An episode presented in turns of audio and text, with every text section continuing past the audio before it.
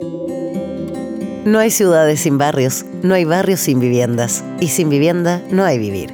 Bienvenidos y bienvenidas a Para Ayer, grandes voces de la política, el arte, las empresas y la academia unen sus puntos de vista sobre la vivienda y la vida en sociedad. Para Ayer, un programa de Déficit Cero y Radio Pauta. Conduce Sebastián Bowen.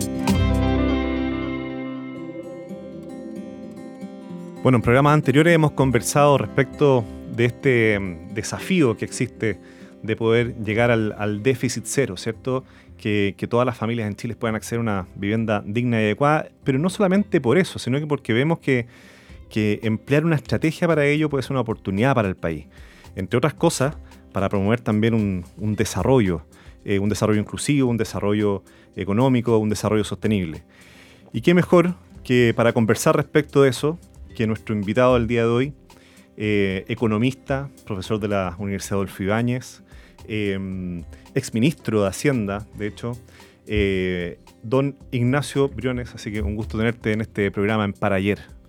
Hola Sebastián, gracias por la invitación a esta causa, ¿no? Déficit cero que yo creo que obviamente convoca a muchas personas y yo me siento particularmente convocado por ella, así que bueno hablar de este tema desde distintos ángulos. Debo decir que está casado además con Francisca Cifuentes, hay que mencionarlo, y tiene tres hijos. Eh, Francisca además arquitecta, así que también se, va a permear un poquito de esa mirada en esta conversación que vamos a tener. Toda mi familia arquitecto, salvo yo. Mis padres, mis hermanos son artistas, yo soy la oveja negra. ¿Y por qué tú no? No sé, porque somos, por suerte somos distintos. Viva la, originalidad, la diversidad. Oye, una primera pregunta, ¿dónde... Mm, eh, ¿Cómo, fue? O sea, ¿dónde naciste? ¿Dónde creciste? ¿En la, vivienda? ¿El barrio? ¿Y cómo eso te fue permeando de alguna manera? ¿Cómo fue tu primera eh, sociabilización ahí? Mira, buena pregunta, porque yo no tuve realmente una experiencia de barrio cuando era chico, por la sencilla razón de que nosotros vivíamos en la Rayana, en una parcela.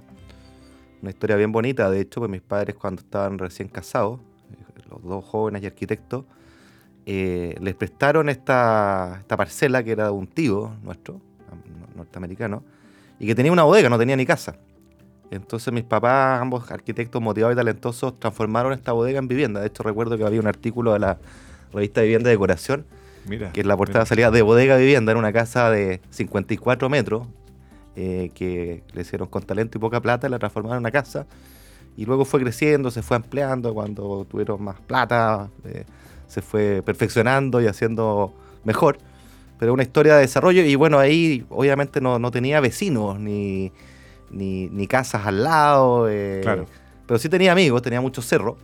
Eh, recuerdo con, como si fuera ayer, digamos, eh, que arriba de la parcela, la calle El Camino al Cajón, había una, una pequeña templo religioso, la, capilla de Maú, que era una especie de anfiteatro abierto. y arriba de, la, de este anfiteatro había una cancha de fútbol de tierra, eh, donde jugamos muy regularmente con, con eh, personas que vivían ahí que eran, muy pobres, vivían en viviendas muy, muy precarias, éramos muy amigos, muy cercanos. Así que se da esa relación también, si bien no tenía vecinos, ni un barrio propiamente tal, eh, el hecho de estar como en el campo, era campo en esa época, claro. Eh, te permitía encontrarte con personas de otra realidad económica y social que la que uno tenía y siempre eso fue un vínculo bien marcante para mí.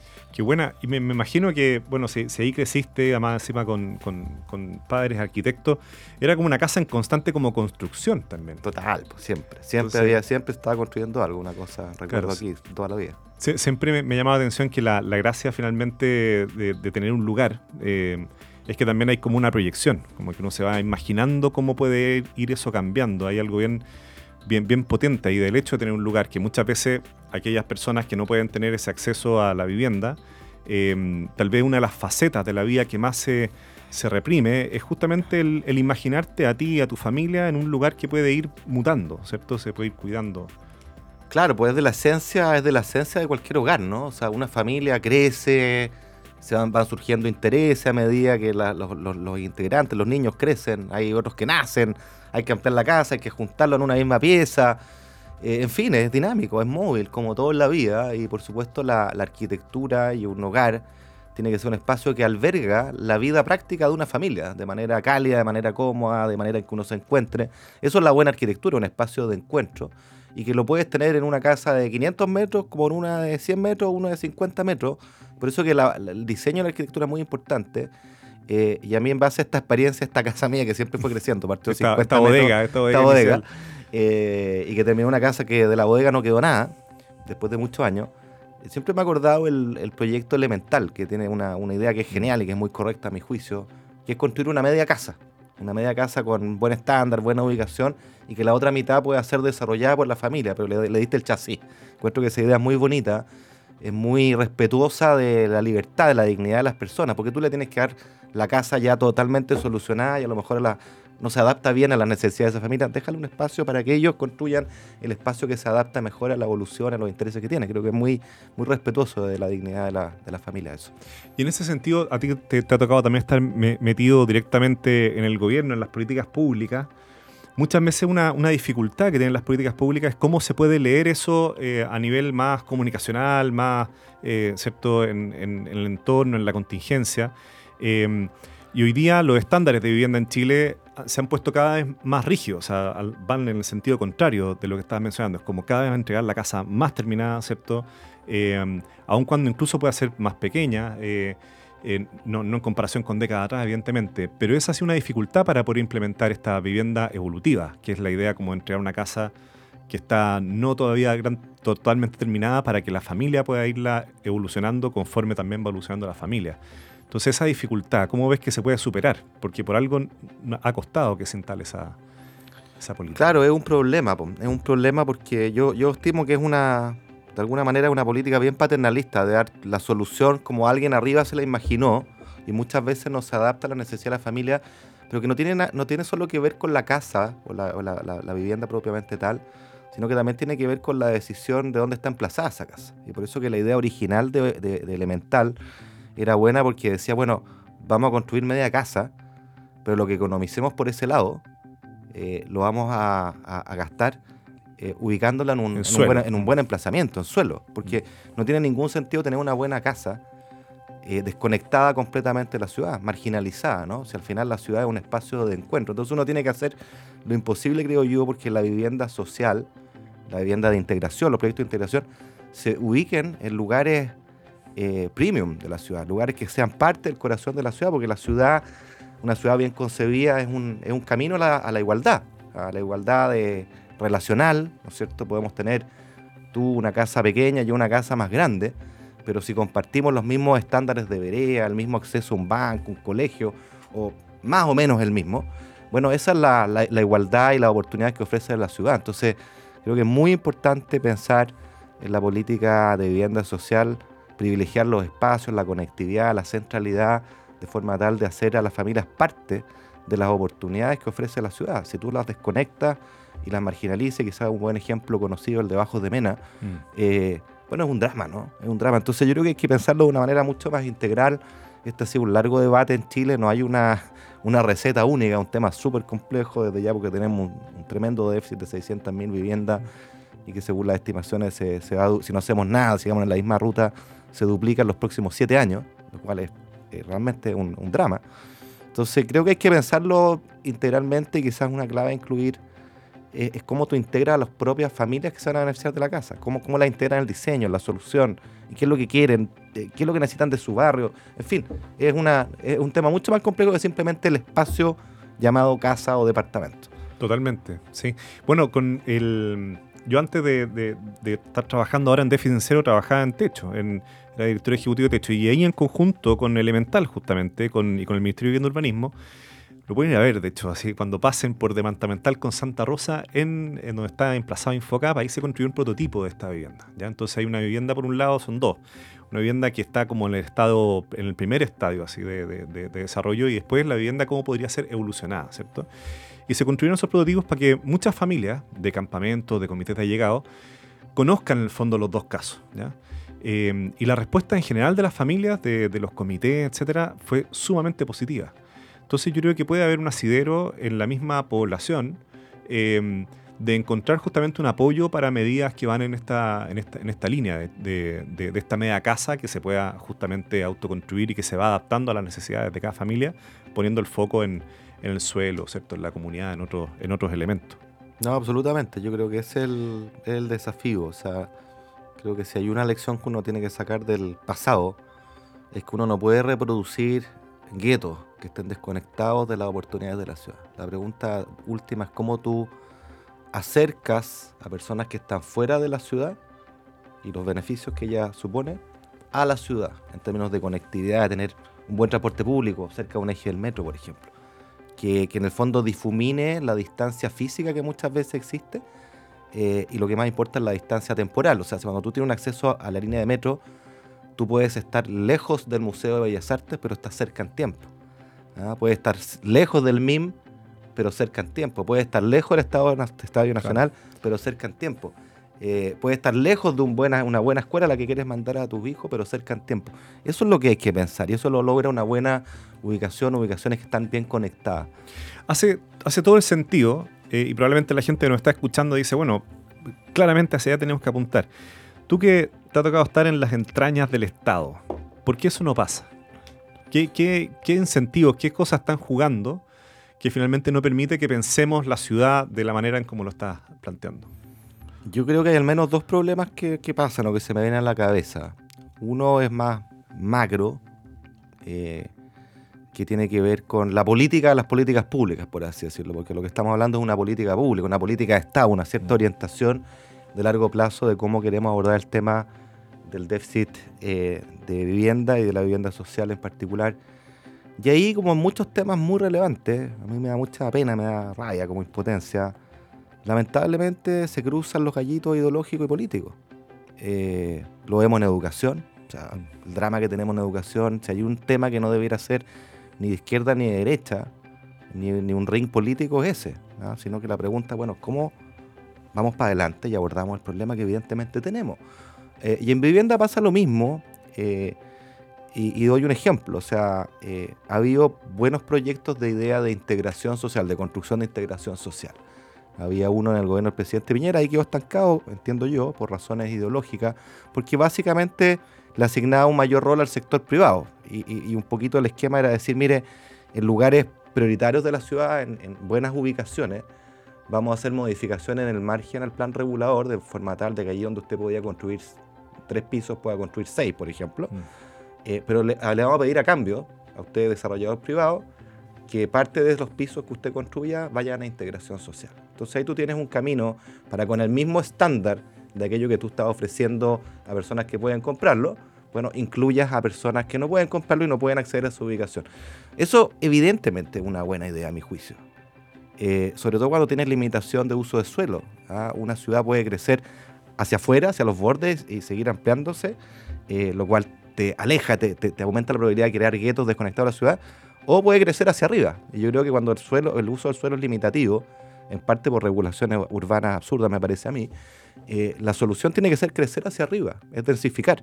Algo que ideológicamente a muchos no les gusta. ¿ah? Porque ahí aparece el concepto de densificación equilibrada que se está usando últimamente. Exactamente, pero, ahí, te tienes, ahí te tienes un cuello de botella, que es un cuello de botella ideológico, lo mismo te pasa con la, con la sala cuna, por ejemplo. O sea, sabemos que tenemos que tener espacios para la primera infancia por razones eh, ¿no es cierto?, de, de, de, oportunidades, de desigualdad, pero también razones laborales, particularmente sociales a las mujeres. Y bueno, el proyecto está trabado porque razones ideológicas, a la izquierda no le gusta que esté el sector privado y quiere que lo haga todo el Estado. Entonces, yo creo que en esa lógica no avanzamos y me temo que este es un ejemplo también de aquello que dificulta el poder avanzar. Y la segunda razón tiene que ver con, con la, firma, la forma misma de operar del Estado, que es mucho más lenta de lo que uno le gustaría, mucho más trabajo, mucho más difícil. Hay menos información de la que uno cree que hay, lo cual para uno cuando es ministro es bien frustrante, eh, porque uno no puede tomar decisiones sin, información, ¿no? Eh, tenemos un Estado, digámoslo con todas sus letras, yo he sido catete en esto hace mucho tiempo, que en muchos aspectos se quedó en el pasado, que no, funciona, no, es adecuado al siglo XXI, no es adecuado dar una, una respuesta a lo que debería ser el objetivo primero de todo Estado, que es servir bien a los ciudadanos y particularmente a los ciudadanos que más lo mm. necesitan. eso no está, no está siendo así en muchos casos. Este, este, evidentemente un tema que le ha dado hartas vueltas. Hay, hay dos barreras que, que, que, pienso que están jugando para, para, evitar justamente hacer esta, este desarrollo de ciudad. La, la, primera es la, es la sectorial, que en el fondo básicamente la política pública funciona también súper sectorialistamente hablando, por lo tanto es muy difícil pensar un territorio en su conjunto. Y la segunda es la temporal, que al pensar en el fondo a cada tres años o cada cuatro años nomás, eh, te evita pensar estos grandes proyectos de, que van a demorar 10, 15, 20 años en la, producción de, ciudad. Entonces también, además están los incentivos, porque tú mencionabas las, barreras ideológicas, pero también yo creo que hay un juego de incentivos. Por ejemplo, ¿cuáles son los incentivos que hoy día pueden tener los propios alcaldes, ¿cierto?, de, construir eh, vivienda social.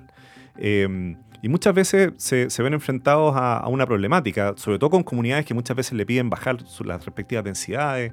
Em, bueno, para qué hablar, los gobiernos regionales se avanzan eso, pero muchas veces también con pocas herramientas en la materia. Entonces, me da la sensación a mí que también hay un problema como más sistémico eh, asociado, digamos, a, al que no se puedan dar estos pasos más, más audaces, finalmente. Absolutamente, absolutamente. Eso tiene, de alguna manera, retomar los dos niveles que yo te decía. O sea, el Estado funciona mucho en silos.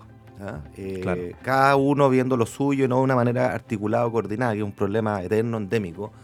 Y naturalmente cuando uno habla de la ciudad y de las viviendas sociales en la ciudad, insisto, es mucho más que construir una casa de tal o cual estándar o tal o cual tamaño. Tiene que ver con una, mirada más holística, más sistémica respecto a dónde está emplazada, cómo se conecta, cómo aseguro que estén los servicios básicos, el transporte, eh, los municipios, la seguridad, eh, eh, en definitiva todo lo que hace la, calidad de vida, porque si hay algo que yo creo que todos compartimos, es que las personas de menores recursos tienen que tener un piso de dignidad en la ciudad que sea con, un estándar similar al de aquellas personas más favorecidas.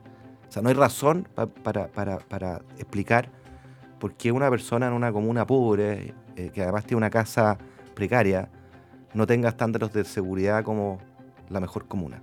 Si eso es un bien público, eso lo pagamos con los recursos de todos los chilenos. ¿O por qué tiene que tener veredas rotas cuando las tiene? ¿O por qué mm. tiene que tener luminares que no funcionan? O sea, esos mínimos tienen que estar, ¿te fijas? Y en eso todos convenimos, pero la solucionática es mucho más difícil porque implica coordinar eh, a muchos, muchos ministerios, muchos servicios públicos y eso eh, no es nada fácil. Y es un problema estructural que tenemos en el Estado de Chile.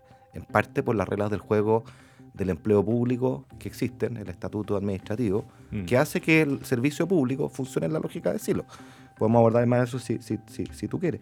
Y lo segundo está esta inconsistencia dinámica, o sea, un problema digestivo. O sea, la diferencia entre una política de gobierno y una política de Estado. Esto tiene que ser una política de Estado que perdure, ¿ah? que tenga un horizonte largo, que no cuando llegue cada gobierno se desmantele lo que hizo el anterior. Y eso naturalmente es un, es un desafío grande que no solo está presente acá, sino que en otras áreas también. O sea, las áreas donde tenemos políticas de Estado verdaderamente no son muchas. No, y vivienda, yo, diría que era en gran parte un, área que se y, existe hasta el día de hoy también. O sea, al final no hay forma de entender la vivienda si no es como plurinacional, si no es en un cierto mediano plazo. Eh, inevitablemente cada gobierno en las cifras que tiene, en las metas que tiene, está construyendo sobre lo que construyó el gobierno anterior. Y tal vez hay una potencialidad que aprovechar, en el fondo, de, de, generar justamente esta, este sentido más de Estado. Vinculando con eso, a ti te tocó ser candidato presidencial. Mm. ¿Por qué? o sea, ¿qué, te llevó a dar ese, ese paso? Yo creo que en primer lugar, porque algo que no sabía, tengo mi, mi, dosis de locura bien desarrollada, porque fue una, una tirada a la piscina bien grande. Yo yo no vengo de la política, ¿ah? siempre he sido académico, me gustan mucho las políticas públicas, ese es mi rol, ahí donde me siento muy cómodo. Por lo tanto, me sentí muy cómodo siendo ministro de Hacienda, siendo un cargo político, pero técnico a la vez. Pero jamás he sido candidato a nada, nunca me imaginé ser, candidato a nada. ¿Y sabes por qué lo hice? Y puede sonar eh, incomprensible para algunos, digamos, pero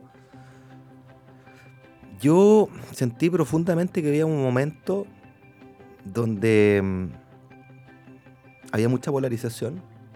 Producto de esa polarización había mucho populismo por todos lados, una, fuerza emergente que yo creo que es uno de los principales riesgos que tenemos hoy día. Mucha banalización de los debates más profundos. Y, y cuando uno tiene sus convicciones, yo nunca he tenido ningún problema, por el contrario, de decir exactamente lo que pienso, aunque sea impopular. Casi, casi, me regocijo de que sea impopular cuando estoy tan convencido de lo que pienso. Me recuerdo aquí los famosos retiros, por ejemplo.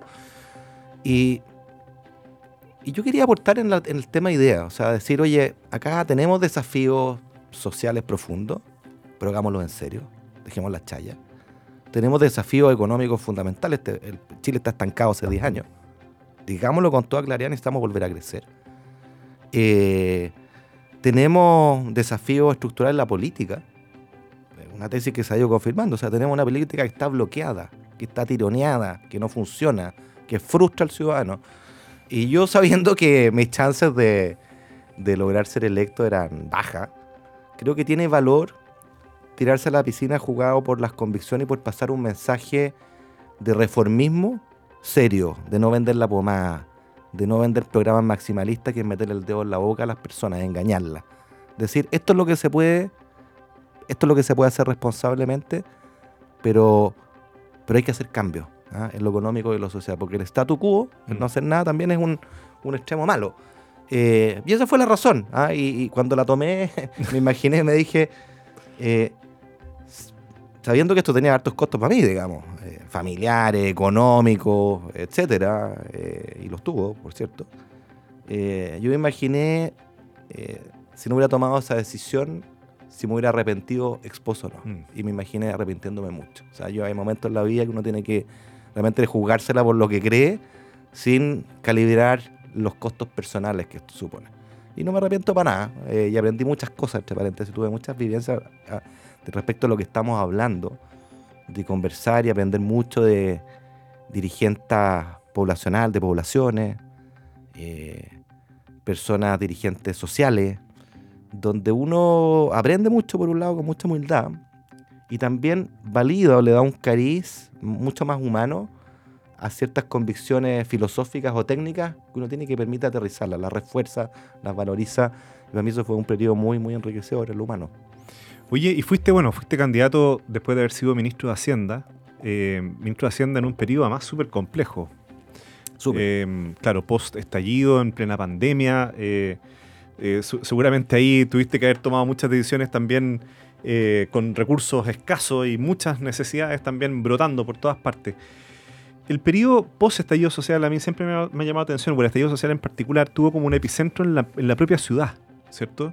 Parte con este tema del metro, ciertos espacios que eran símbolos bien, bien como comunitarios, a veces em, fueron incluso vandalizados algunos eh, lugares.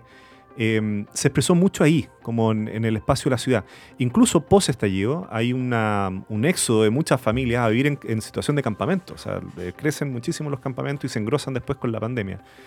Em, ¿Ves que que, de no enfrentar rápidamente ciertas urgencias sociales, em, eh, hay una suerte de olla a presión que se sigue em, eh, aumentando o, ves que se está dosificando por distintas maneras, distintos diálogos que se están generando? ¿Cuál es tu mirada hoy día respecto al devenir eh, social y de política pública que está llevando adelante? Bueno, no es demasiado optimista, para ser honesto, porque quiero insistir en este punto. Tenemos un sistema político que está bloqueado y está bloqueado hace mucho rato. Yo siempre digo esto en los seminarios, en las clases que me toca hacer, en charlas. Cuando uno le pregunta a las personas informadas qué reformas estructurales, así esas largas, desafiantes, eh, que duran 10, 20 años, pensar para 10, 20 años hemos hecho en lo social y en lo económico en los últimos 10 años. Y la verdad es que no mucho. ¿Y por qué ocurre esto? Porque tenemos un sistema político tironeado por izquierda y derecha, donde la lógica es tu derrota es mi ganancia, pero eso es un juego suma cero, el país no avanza. Reforma de pensiones es un buen ejemplo de esto, ¿no? Entonces yo soy un convencido de que Chile requiere reformas sociales en la medida de lo que somos, pues no somos Suecia. Claro. ¿ah? O sea, podemos discutir la gradualidad y la amplitud, pero hay que hacerlo, o sea, no nos podemos olvidar. Acá tenemos un Chile donde para quienes creemos la igualdad de oportunidades, eh, es un Chile al menos en dos niveles, digamos. O sea, basta ver la educación. O sea, ¿cómo es no es aceptable moralmente que un chico, una chica por donde nació, la, la posibilidad de desarrollo de su proyecto vital se vea tan severamente limitada como la de mis hijos? Eso no es aceptable moralmente. Y eso creo que todos concordaremos en aquello. Entonces, ¿cómo nos hacemos cargo de ese tipo de cuestiones? Eh, el tema de la ciudad, la segregación urbana, es otro tema fundamental, ¿te fijas? O sea, porque de nuevo uno puede vivir en una casa pequeña, modesta, pero digna. Porque la dignidad es la de la casa, es la de las veredas, es la de la seguridad, es la de las áreas verdes, es la de la luminaria. Eh, y eso hay que construirlo, eso no, no podemos dejarlo pasar, ¿no? Eh, ahora, dicho esto, yo no soy de los que creo que la explicación del estallido sea esto, Mm. ¿ah? por per se, como única causa. Como tampoco creo que haya sido la demanda por una nueva constitución, como algunos quisieron levantar en su minuto. Yo creo que son fenómenos bien complejos.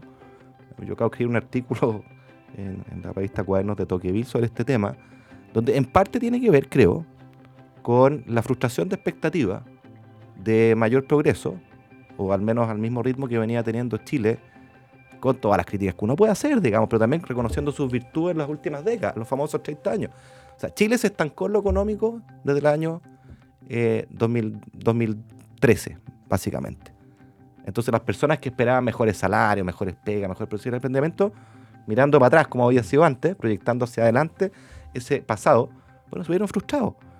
Eh, Bueno, la vivienda, ¿para qué hablar? la Sí. vivienda para qué hablar. Y, y al mismo tiempo un desprestigio muy grande del mundo político, eh, que lo vemos, evidente, o sea, basta ver las tasas de aprobación de la política, no solo hoy día, sino que hace bastante tiempo, que no da respuesta a la necesidad de las personas porque tenemos un sistema político bloqueado. Y finalmente está el tema de la violencia. O sea, a mí me cuesta todavía entender, francamente, cómo hay quienes que, ya sea directa o indirectamente, validaron la violencia en nuestro país. No solo porque es un efecto boomerang en lo político, que da Paulo, ¿no es cierto?, a, a que en el pasado lo que la llevaba era el desorden y, el octubrismo. Bueno, hoy día tengamos mm, eh, tentaciones grandes, ¿no es cierto?, de movernos hacia otros puntos mm, eh, más extremos en la derecha o en el populismo. Eh, sino que porque además esto significó un retroceso y un prejuicio, un prejuicio muy grande para familias más vulnerables. Sí, a mí no me afectó en mi barrio. O sea, acá arriba no se ve lo que pasó, la destrucción que hubo. Eh, las personas que se quedaron sin metro lo sufren a diario. Las personas que se quedaron sin eh, un banco, eh, sin una farmacia, sin un supermercado, lo sufren a diario. Las personas que se quedaron sin pega lo sufren a diario. Entonces, la, la bandización del espacio público, que no es otra cosa que la privatización del espacio público, una paradoja total de aquellos que luchaban contra el neoliberalismo, pero en el fondo privatizaban el espacio público haciendo lo que ellos querían con cualquier medio simplemente porque creían tener razones legítimas o causas legítimas. Eso es inaceptable y nunca más lo podemos aceptar.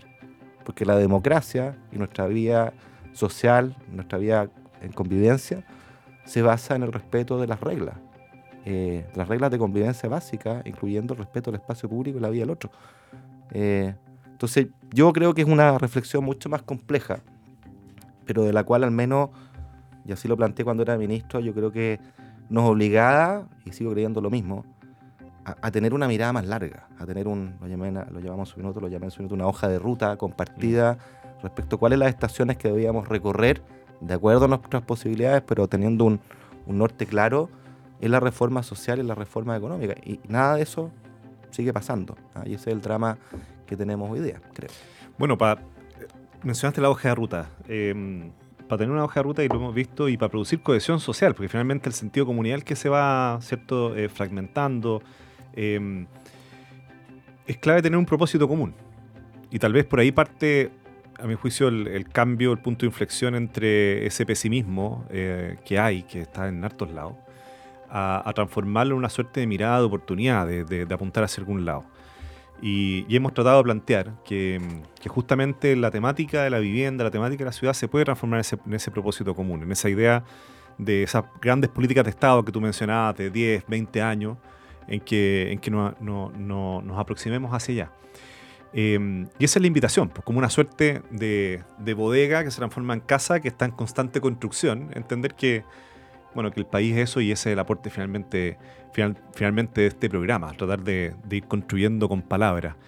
En ese sentido, y, y para ir cerrando nuestra conversación, ¿ves la posibilidad de transformar justamente la ciudad en ese propósito común a través de las políticas públicas de más de largo plazo? Eh, Me encantaría.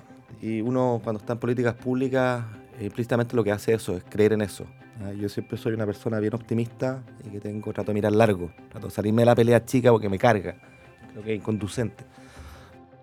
Pero así como decíamos al principio, que el tema de la vivienda social y el déficit cero no es simplemente el déficit de la unidad residencial, sino que es un es el barrio, déficit de ciudad. eh, este, es el transporte, es la coordinación del Estado, es una mirada épica hacia el futuro. Muy de acuerdo. Creo que el peor error que uno puede cometer es el, el voluntarismo, pensar que simplemente porque hay unidad de propósito las cosas ocurren.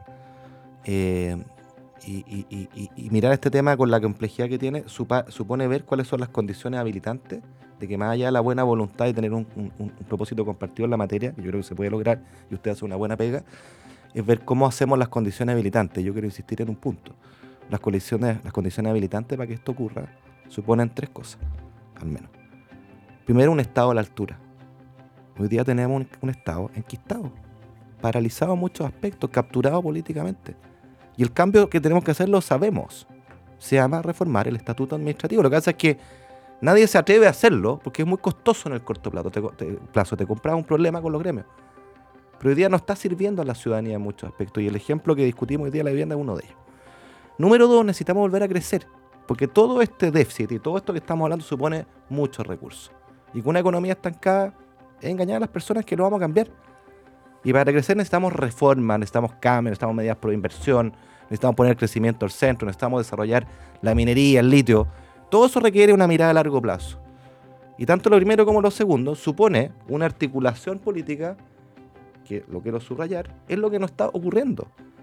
Porque las reglas del juego político definen incentivos que no son a la colaboración, son al bloqueo. A mí como ministro me tocó verlo. Sea, a mí no me cuentan cuentos. Eh, cuando tú tienes más de 20 partidos en el Congreso es imposible lograr acuerdos, acuerdos largos de estos que, mm. estamos mm. discutiendo acá. Y por eso que yo creo que la oportunidad, o una oportunidad muy valiosa para abordar buena parte de estos tres temas, está en el debate constitucional que hoy día lamentablemente peligra. Porque ese debate constitucional hace, número uno, cierra incertidumbres constitucionales. Número dos, hace un cambio fundamental a la política para que sea más, más menos fragmentada y con menos discolaje, es decir, más pro acuerdos. No hay grandes reformas sin grandes acuerdos. ¿ah? Lo primero, la disminución de la incertidumbre tiene que ver, no es lo único, pero tiene que ver con el crecimiento económico. Lo segundo es lo que habilita la reforma o los cambios de política pública en esta área y en otra. Y el tercer elemento que aborda esta constitución correctamente es la reforma del Estado y mandata al legislador en un plazo de dos años un nuevo estatuto administrativo. Entonces son cuestiones sustantivas sin las cuales, me temo, vamos a seguir pedaleando quizás en las buenas intenciones, en los Quijotes como, no, como, yo, idea, que van a poner los temas y van a hacer advocacy y hay que hacerlo porque no hay que cejar en eso, es demasiado importante, pero requiere condiciones habilitantes por el lado como las que he descrito. Entonces, creo que también el advocacy tiene que ser respecto a interpelar al mundo político a que seamos responsables, seamos serios, cerremos este proceso una vez por todas, no nos demos gustito no tratemos de poner nuestro programa de gobierno en una constitución, para eso no son las constituciones. Ya vimos lo que fue mm. la fracasada convención con 388 artículos, todos con sus políticas públicas, sus causas identitarias. No repitamos ese error acá, porque si no, esto se va a ir al tacho y vamos a perder una oportunidad. Para trabajar por esas condiciones habilitantes, entonces, esa es la idea. Así, es. pero con un propósito en el norte. Oye, muchas gracias, Ignacio, por acompañarnos en Para Ayer este programa que hacemos Radio Pauta, Déficit Cero, en este, en este capítulo. Gracias a ti, Sebastián, por la invitación y vamos con todo con la, con la cruzada, los apoyo. Bien, genial, abrazo. Esto fue Para Ayer. Grandes voces del Chile de hoy conversan junto a Sebastián Bowen sobre la vivienda y la vida en sociedad. Escúchanos también en el canal de Spotify de Déficit Cero y en pauta.cl.